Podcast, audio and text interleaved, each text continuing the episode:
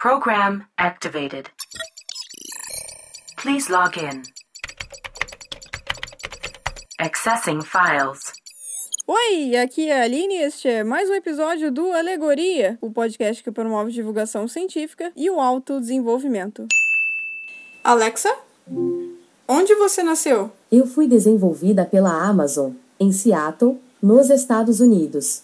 Alexa, por que você nasceu? Eu fui criada para ajudar, tocar música e responder perguntas. E no episódio de hoje eu vou falar sobre o método científico.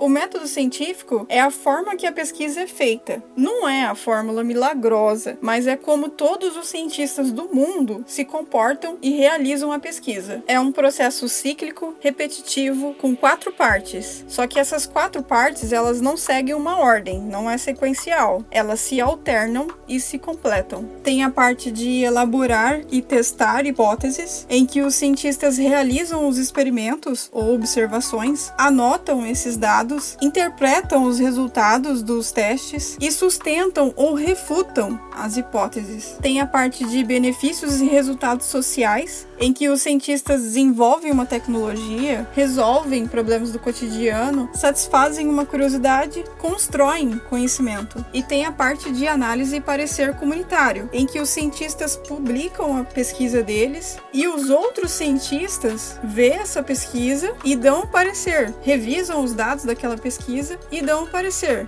E é nesse momento que a comunidade científica se reúne para discutir, para compartilhar ideias sobre aquela pesquisa. Surgem novas ideias, novas perguntas e a construção de teorias. Tem a parte de exploração e descoberta, em que os cientistas compartilham dados e ideias, encontram inspiração em outras pesquisas e exploram a literatura científica, leem artigos, é, ideias que já foram publicadas. Quando uma hipótese ou um grupo de hipóteses passa pelo método científico, passa por diversos cientistas em diversos momentos, de diversas formas diferentes, e todos esses cientistas chegam à conclusão de que essa hipótese ou esse grupo de hipóteses é uma explicação válida, essa hipótese ou esse grupo de hipóteses passam a ser uma teoria, se tornam uma teoria a teoria ela não é o resultado final do método científico. A teoria ela pode ser comprovada ou rejeitada, assim como as hipóteses também podem ser. A teoria ela pode ser melhorada ou modificada com o passar do tempo, a partir do momento que surgem novas informações. Além da teoria, nós temos também a lei. A lei ela é a descrição de um fenômeno observado no mundo natural, que é válida sempre que é testada. Então sempre chega-se ao mesmo resultado. A lei ela não explica por que algo é verdadeiro. Ela afirma que algo é verdadeiro. Alexa,